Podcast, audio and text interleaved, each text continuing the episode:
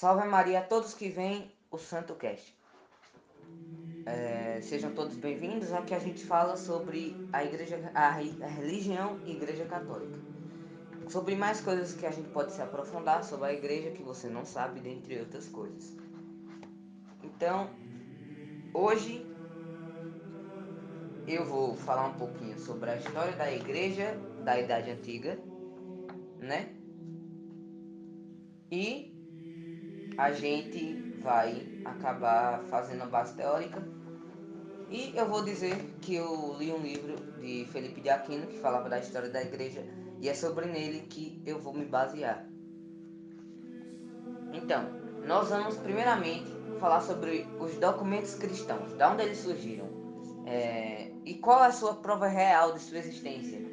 Os evangelhos eles provam a real existência de Jesus com a riqueza de detalhes históricos, geográficos e políticos, e tanto religiosos da Palestina no tempo de Jesus, inequívocos amplamente examinados pela crítica histórica. Os evangelistas eles não podiam ter inventado tudo isso com tanta precisão. São Lucas, que não era apóstolo e nem judeu, fala dos imperadores César Augusto, Tibério e cita governadores da Palestina Pôncio Pilatos, Herodes, Filipe, Lisânias e outros personagens como Anás e Caifás. Todos eles são citados no livro de Lucas, né? No capítulo 2 a 1 e 3 a 1. E com a precisão histórica e geográfica. São Mateus, São Marcos e São João falam dos partidos políticos dos fariseus, herodianos, herodianos e saduceus. Todos eles é, em Mateus eles falam sobre ele sobre no, em Mateus 22, versículo 23, e Marcos, versículo, é, capítulo 3, versículo 6. E dentre muitos outros detalhes. Então os documentos cristãos eles são as reais é, provas da existência de Jesus. Eles são riquezas nas nossas vidas e na história também, porque eles fazem muita coisa que indicam que Jesus literalmente existiu. Então, é... então vamos dizer também que existiram na época da Igreja Antiga os racionalistas e Jesus Cristo. Como assim? Os racionalistas do século é, 18, 19 por aí, muitos deles eram inimigos viscerais da Igreja e do cristianismo, que negaram ser Jesus o Filho de Deus, como Voltaire. No entanto, deram testemunho de sua real existência e inagulável grandeza humana. Eles podem ter, ser, podem ter sido inimigos da igreja, mas eles reafirmaram muitas coisas que provaram a existência de Jesus. É muito interessante ouvir o que esses críticos racionalistas disseram sobre Jesus. Eles foram homens, eles foram homens cultos e preparados, expoentes, chefes de escolas e líderes.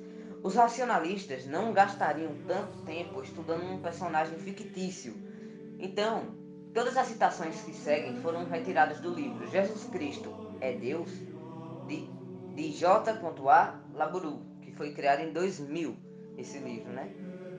Ernest Renan, que nasceu em 1823 e morreu em 1992, ao escrever a vida de Jesus, ele cita: Com seu perfeito idealismo, Jesus é a mais alta regra da vida a mais destacada e a mais virtuosa. Ele criou o mundo das almas puras, onde se encontravam e o que vão se pedem à terra. A perfeita nobreza dos filhos de Deus, a santidade consumada e a total abrastação das mazelas do mundo e a liberdade, enfim. Isso foi do livro que é Jesus Cristo é Deus. Ernest Renan foi que escreveu isto neste livro que ele escreveu sobre a vida de Jesus. É, Jesus ele criou o ensinamento prático mais belo que a humanidade recebeu. Esse também é do livro Jesus Cristo é Deus, da página 125. Ele cita: Jesus criou o ensinamento prático mais belo que a humanidade recebeu. Que ensinamentos são esses? De amar ao próximo, de respeitar ao próximo e de, e de perdoar ao próximo. Então, também tem outra. Jesus Cristo nunca será superado. Até eles sabem que Jesus Cristo é um ser maior do que nós humanos. Ninguém pode superá-lo. Ninguém mesmo. Então Deus é um ser que Jesus Cristo é um ser que nunca vai ser superado.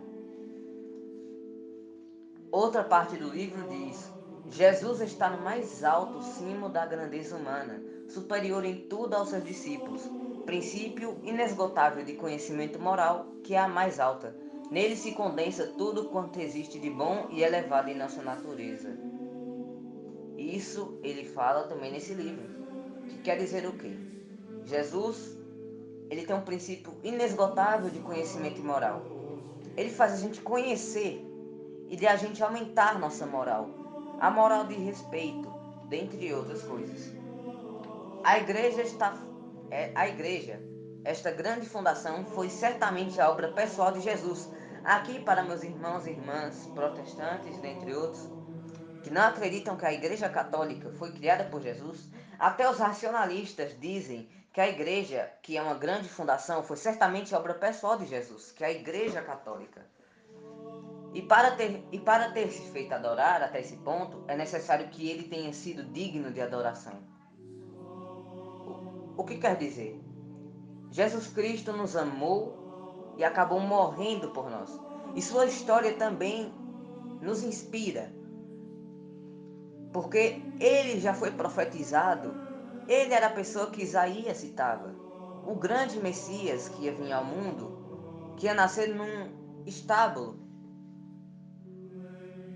este é o Messias que a gente conhece. Não é aquele Messias que os judeus achavam que eram, que e ainda acham que, que é, né? Que, nas, que ia ser um rei verdadeiramente, que ia vir para salvar o povo de Israel. Eles achavam que Jesus Cristo ia ser um homem que ia ser um rei, um imperador que ia vir e ia finalmente é, retomar a, a, religião judaica que naquela época estava sendo muita, muito prejudicada por causa dos reinos de Herodes, Antipas, dentre outros. Por isso, Jesus Cristo veio de uma forma simples para dizer que ele verdadeiramente é Deus, porque Deus ele, é um, ele, vem, ele vem da humildade, do amor e da esperança. Não é da riqueza que se vê Jesus Cristo, e sim da pobreza. Deus ama os mais necessitados, os pobres. Mas não só por causa desses motivos Jesus Cristo é adorado. Por causa de sua história, seus conhecimentos básicos que nos ensinaram muitas coisas naquela época e até hoje ensinam. Alfred Loisley que em 1854, ele, ele nasceu em 1854, em 1940 ele acabou falecendo, o apostata modernista afirmou: sente-se por tudo em seus, em seus discursos, em seus atos, em suas dores, não sei que de divino que eleva Jesus Cristo, não somente por sobre a humanidade ordinária, mas também por sobre o mais seleto da humanidade. Nós não sabemos. Nós não sabemos porque. Como é, como é a beleza de Deus. Mas nós sabemos sim que como, como Jesus se tornou essa pessoa. Ele é o próprio Deus que se reencarnou e veio para a Terra. Por isso que ele é uma pessoa que Alfred Loisley diz que não sei de que divino que eleva Jesus Cristo. Eu vou explicar o que que divino tem Jesus. Uma coisa já diz. Ele é o próprio Deus que veio aqui para a Terra. Outra frase foi: O cristianismo representa incontestavelmente o maior e mais feliz esforço até agora realizado para elevar moralmente a humanidade. Cristianismo, a quais você não saibam, a Igreja Católica, ela é a maior instituição de caridade do mundo é, na atualidade. A nossa igreja é uma igreja que expressa felicidade. Se for em quesito do que as igrejas fazem de bom, de beneficente, vão ser várias. Não dizendo que a Igreja Católica foi é inocente desde que foi criada. Porque literalmente não foi. A Igreja Católica passou por períodos devastadores em, na Igreja. Um exemplo, a Inquisição. E até hoje a Igreja Católica sofre, não com a Inquisição, e sim com padres que não estão mais de acordo com a fé da Igreja Católica. Sim, alguns padres não estão mais de acordo com a fé da Igreja Católica. Porque pessoas que se tornam padres, elas têm o objetivo de pregar o Evangelho e de espalhar a palavra que salva para o mundo. Não é ficar estuprando, não é ficar molestando, não é ficar mexendo com pessoas que, que ninguém mexeu com ele. Infelizmente, na atualidade, tem muitos padres que fazem isso.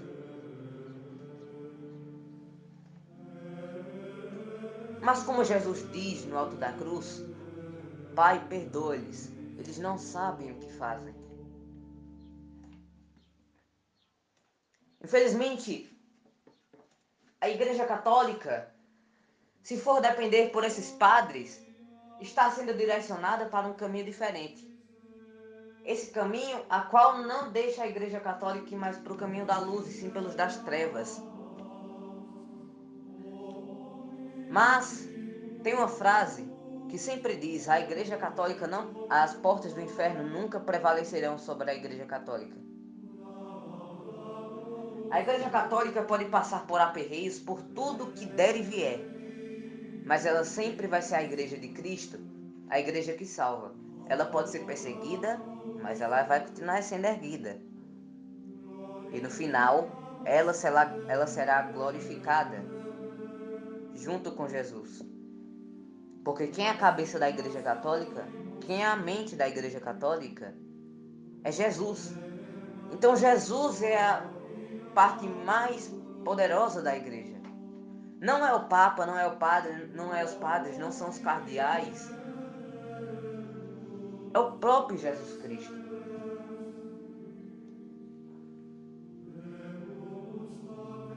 Von Hernack, ele foi o chefe do racionalismo alemão e ele também falou de Jesus. Como eu falei, o racionalismo era muito inimigo da igreja católica e do cristianismo. Eles mesmos, eles mesmos falam da grandiosidade que é Jesus Cristo. Von, von Ernack, ele diz, a grandeza e a força da pregação de Jesus estão em que ela é ao mesmo tempo tão simples e tão rica.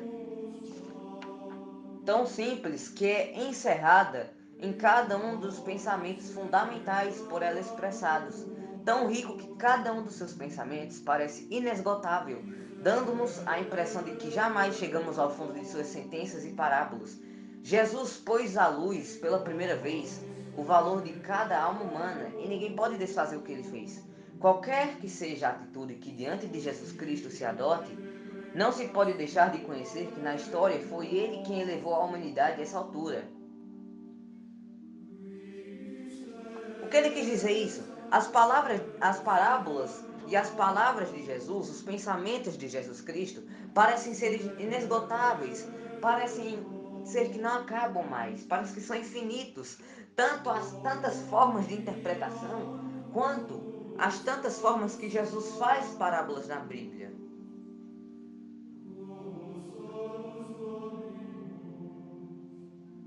Isso é o que ele está querendo dizer. Jesus fala como se seu pensamento fosse inesgotável.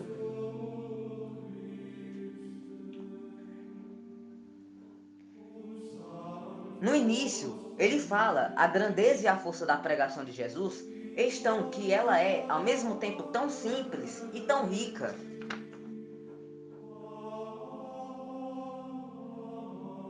As partes da tão riqueza é que cada um dos seus pensamentos parece inesgotável. Jesus Cristo tinha um pensamento muito, como posso dizer, de um gênio, vamos dizer assim.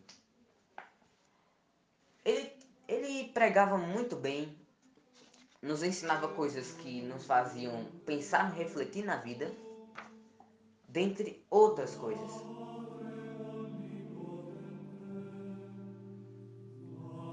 Então, é o que ele quer dizer. Fechando a parte dos racionalistas, dando sua opinião sobre Jesus Cristo, nós podemos afirmar que os racionalistas até os próprios racionalistas e até os líderes racionalistas sabem da grandiosidade de Jesus. Até eles fazem isso. Então, a parte do racionalismo, a gente já vai fechar. A gente já sabe que até os racionalistas sabem o poder de Jesus Cristo. Quanto de poder ele tem. E agora vem uma pergunta muito, é, muito vista e ouvida, que é: os evangelhos são autênticos? Para a igreja e a existência de Jesus Cristo é baseada principalmente nos evangelhos. Ela não tem dúvida em afirmar que a historicidade deles e confirma que foram de fato escritos pelos quatro evangelistas e não por suas comunidades, a posteriori, como Queer Rudolf Bultmann, separando artificialmente e perigosamente o Cristo da fé e do Cristo da história. O Concílio Vaticano II disse na Dei Verbum, a Santa Mãe Igreja firme e constantemente creu e crê que os quatro mencionados evangelhos, cuja historiedade afirma sem hesitação, transmite fielmente aquilo que Jesus Cristo, Filho de Deus, ao viver entre os homens, realmente fez e ensinou para a salvação deles, até o dia em que foi elevado. Então, a nossa Igreja Católica crê que os evangelhos são reais e foram escritos pelos quatro evangelistas, não por suas comunidades. Mas também algumas coisas têm perguntas também que são perguntas que aparecem do nada na nossa cabeça. A gente está quieto, do nada aparece a pergunta. Então, uma dessas perguntas são, que até mesmo eu até me perguntei, até eu ler o livro de Felipe de Aquino, que é, aonde estão os originais evangelhos? Os originais dos evangelhos, eles não existem mais, pois foram escritos em matéria frágil, como um pergaminho, que é muito frágil, é, pele de carneiro e ainda no primeiro século, assim como todas as obras da Idade Antiga. Mas existem nos museus e bibliotecas do mundo 5.236 manuscritos que são cópias dos originais gregos do Novo Testamento, comprovados como autênticos pelos especialistas. São, 80, são 81 papiros, 266 códices maiúsculos, dos 2.754 códices minúsculos e 2.135 lecionários, que são palavras que tem a primeira leitura, salmo e a segunda, dentre outros. É, os papiros, eles são os mais antigos testemunhos, que são é, os evangelhos, que eu vou dizer que são os papiros, é, alguns eu vou citar. Um desses evangelhos fica, um desses papiros, fica na Filadélfia, nos Estados Unidos, outro fica na Itália, em Florença, outro fica na Áustria, Viena, outro fica em Paris, outro em Londres, outro em Estrasburgo e outro em Berlim, na Alemanha. Então, o que fica em Berlim não é um papiro em si, não é um evangelho em si. Ele é o ato, ato dos apóstolos. Entenderam?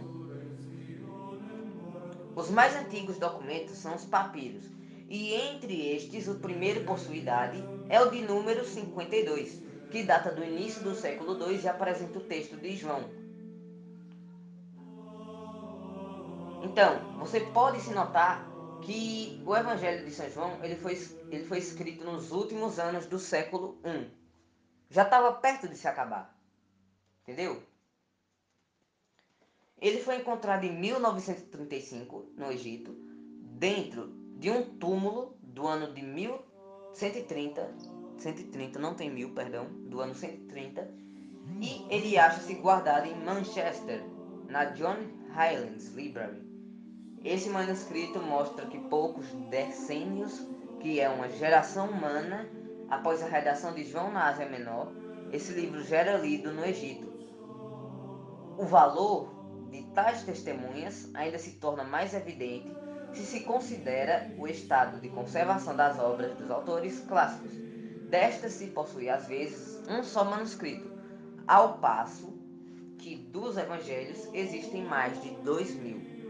Esses manuscritos, esses manuscritos, eles são muito antigos, mais antigos que os das obras clássicas dos gregos e latinos, que conhecemos e que são consideradas autênticas.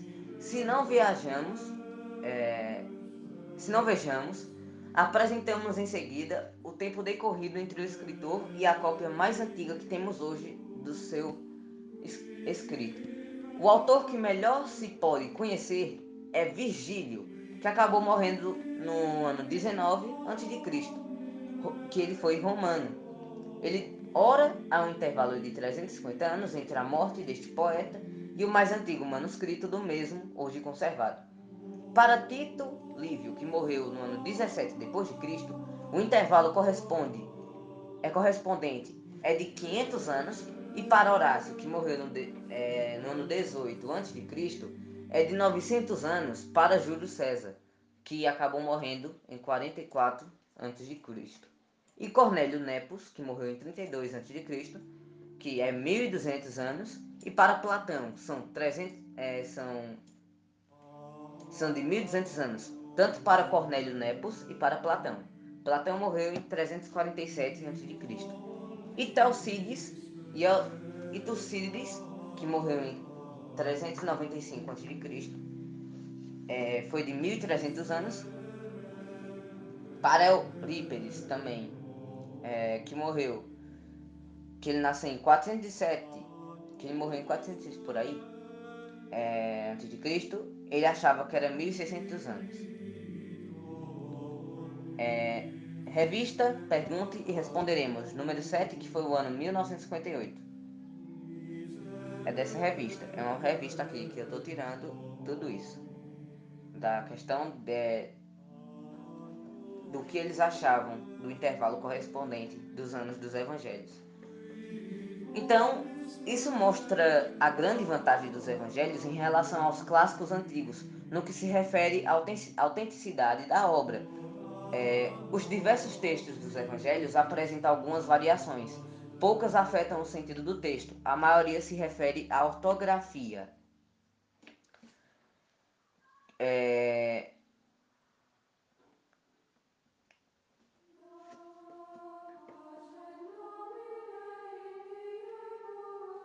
Os diversos textos dos evangelhos, eles apresentam algumas variações.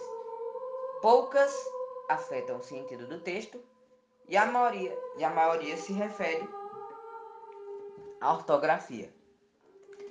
A posição dos vocábulos na frase, ao emprego de partículas e a omissão do artigo, dentre outros.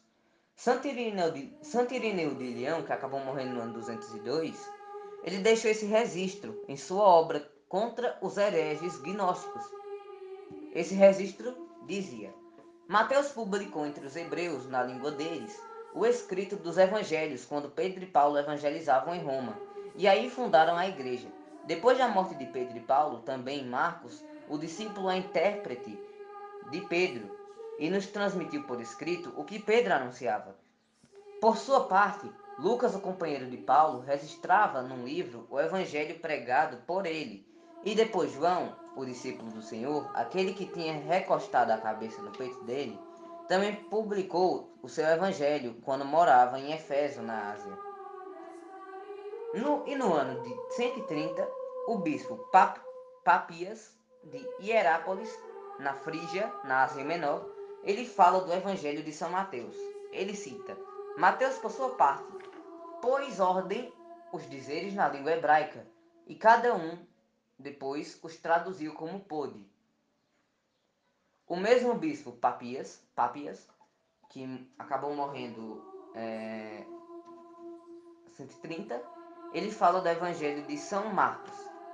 Ele também fala o seguinte: Marcos é intérprete de Pedro e escreveu cuidadosamente, não porém ordenadamente, as recordações ou palavras do Senhor efetivamente ele jamais ouvira. ou seguira o Senhor. Mas conforme disse, mais tarde ele conviveu com Pedro, que pregará segundo a necessidade dos ouvintes, mas não elaborou uma síntese das palavras do Senhor.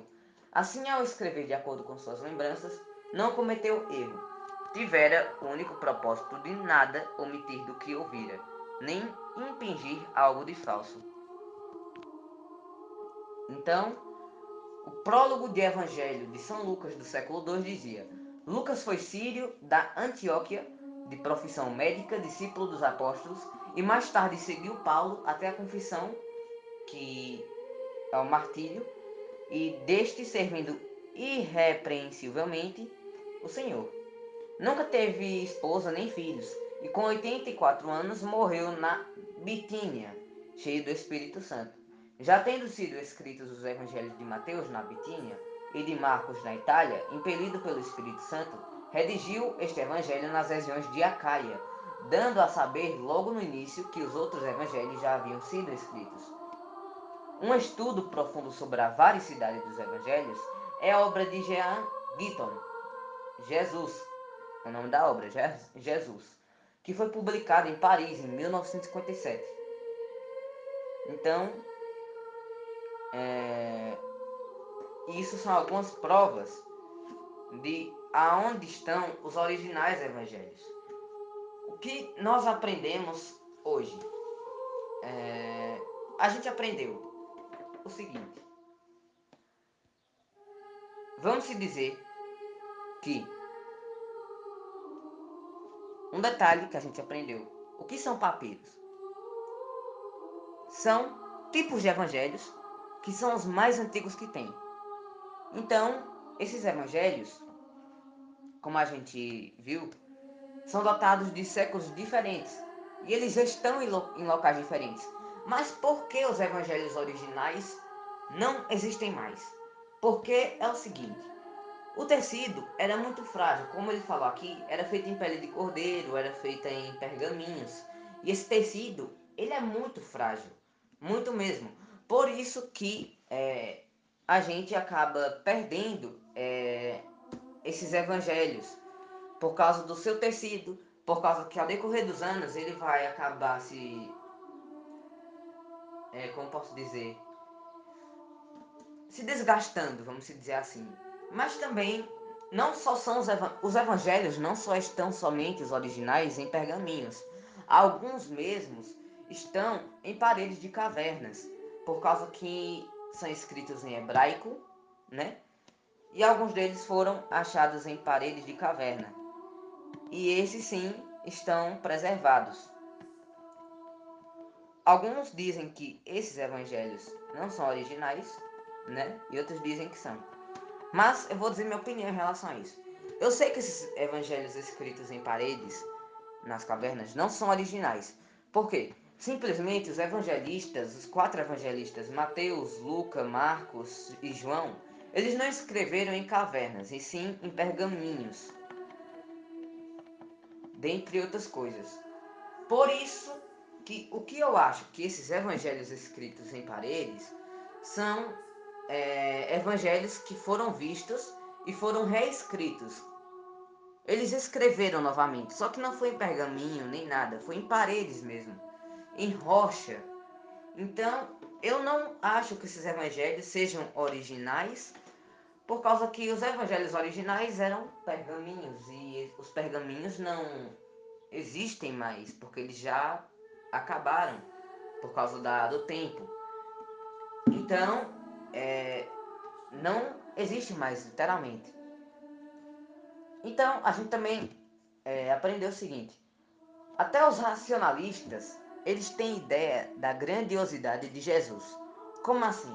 Eles têm ideia de como Jesus foi bom para a humanidade, quanto Jesus é, proporcionou e revolucionou a nossa humanidade, até para vocês verem, Jesus na nossa história, não em questão de espiritualidade, Jesus ele foi uma pessoa tão privilegiada é, na época que a Igreja Católica foi criada, depois que ela parou de ser perseguida, que os anos começaram a se passar depois de Cristo e antes de Cristo.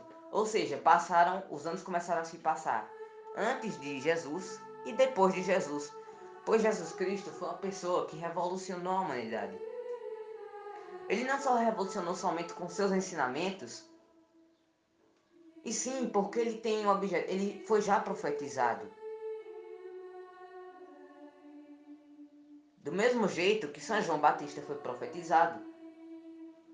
Não dizendo que São João Batista era o Messias na profecia, mas Elias ele cita: Esta é a voz que grita no deserto. Que voz é essa? Essa voz anunciará o caminho do Senhor. Quem anunciará? Não vai, não vai ser Jesus, obviamente, porque Jesus é o próprio Senhor.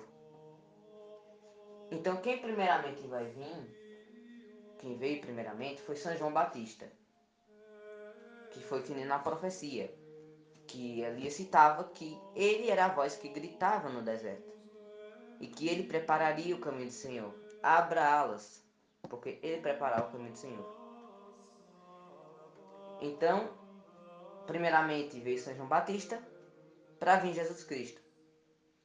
Algumas pessoas pensavam que São João Batista era Messias pelo motivo de ele batizar em nome do Espírito Santo.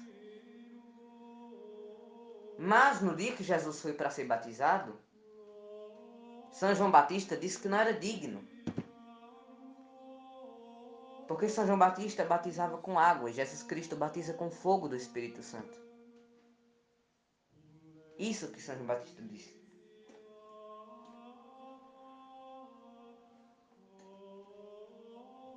Mas Jesus mas São João Batista também profetizava a vinda do Messias. Algumas pessoas podiam achar que ele era o Messias, mas ele mesmo contradizia essas pessoas, porque ele fazia profecias dizendo que o Messias estava vindo, e esse Messias era seu primo, Jesus Cristo. Depois que Jesus Cristo morre, Jesus Cristo não, perdão, São João Batista morre, Jesus Cristo começa a fazer as suas pregações e começa a fazer seus milagres.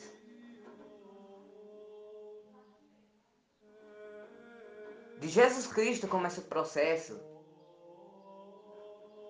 de evangelização, para depois ir para os apóstolos, para depois dos apóstolos passarem a ser os cristãos que pregassem o Evangelho.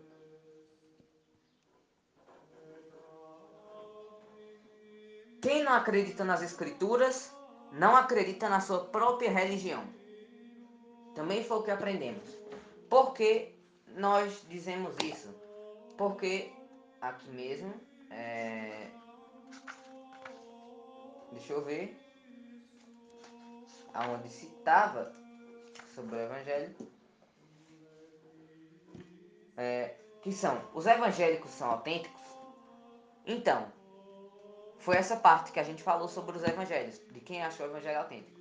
Todos os cristãos que creem em Jesus Cristo têm que achar o evangelho, o evangelho verdadeiro, porque ele literalmente é verdadeiro. Porque se não existisse o evangelho, a gente não saberia da história de Jesus Cristo. Porque se a gente for saber a história de Jesus Cristo sem ser pela base dos evangelhos, Jesus Cristo ia ser diferenciado por diferentes regiões. Porque a história dele é ser passada de pessoa para pessoa. E vocês sabem, e vocês sabem muito bem que quando você passa é, de pessoa em pessoa, elas começam a mudar o sentido. Eu não sei se vocês já brincaram de telefone sem fio, que era o seguinte: você é, falava uma frase e você tinha que passar por seu colega para ele falando para outras pessoas. Só que ao chegar no final, a frase ou a palavra já não era a mesma. A mesma coisa seria se a história de Cristo não fosse nos evangelhos. Não fosse citada nos evangelhos. Nem profetizada no Antigo Testamento. Porque se fosse para a gente ouvir de pessoas de quem era Jesus Cristo sem se basear no Evangelho, seria um Jesus Cristo de várias formas. Foi que nem eu dei esse exemplo do telefone sem fio. Você fala uma palavra em baixo tom e vai falando para as outras pessoas. Só que ao decorrer que passa por essas pessoas, acaba mudando a palavra. A mesma coisa seria se a história de Jesus Cristo não fosse baseada no Evangelho, e sim pela boca do povo. Nós conheceríamos um Jesus Cristo totalmente diferente de várias categorias, vamos dizer assim. Então, isso é uma parte, não da história da igreja da Idade Antiga, porque a gente ainda vai chegar nessa história. A gente vai se basear primeiramente no que são os evangelhos, na vida de Jesus, para chegarmos à igreja, à história da igreja antiga. Então eu espero que vocês tenham gostado desse Santo Cast. Aqui quem fala, o apresentador é Victor. Salve Maria a todos, que Deus o proteja, os protejam. Rezem o rosário e rezem para Deus e vão à missa, hein? Todo domingo, quem puder. Então que Jesus Cristo abençoe vocês. Tenham boa, um bom dia, uma boa tarde, boa noite para quem está vendo o Santo Cast. E que Deus abençoe vocês, pois Ele é Pai, Filho e Espírito Santo. Amém. A todos, um bom dia, boa tarde, boa noite para quem me vê. E tchau!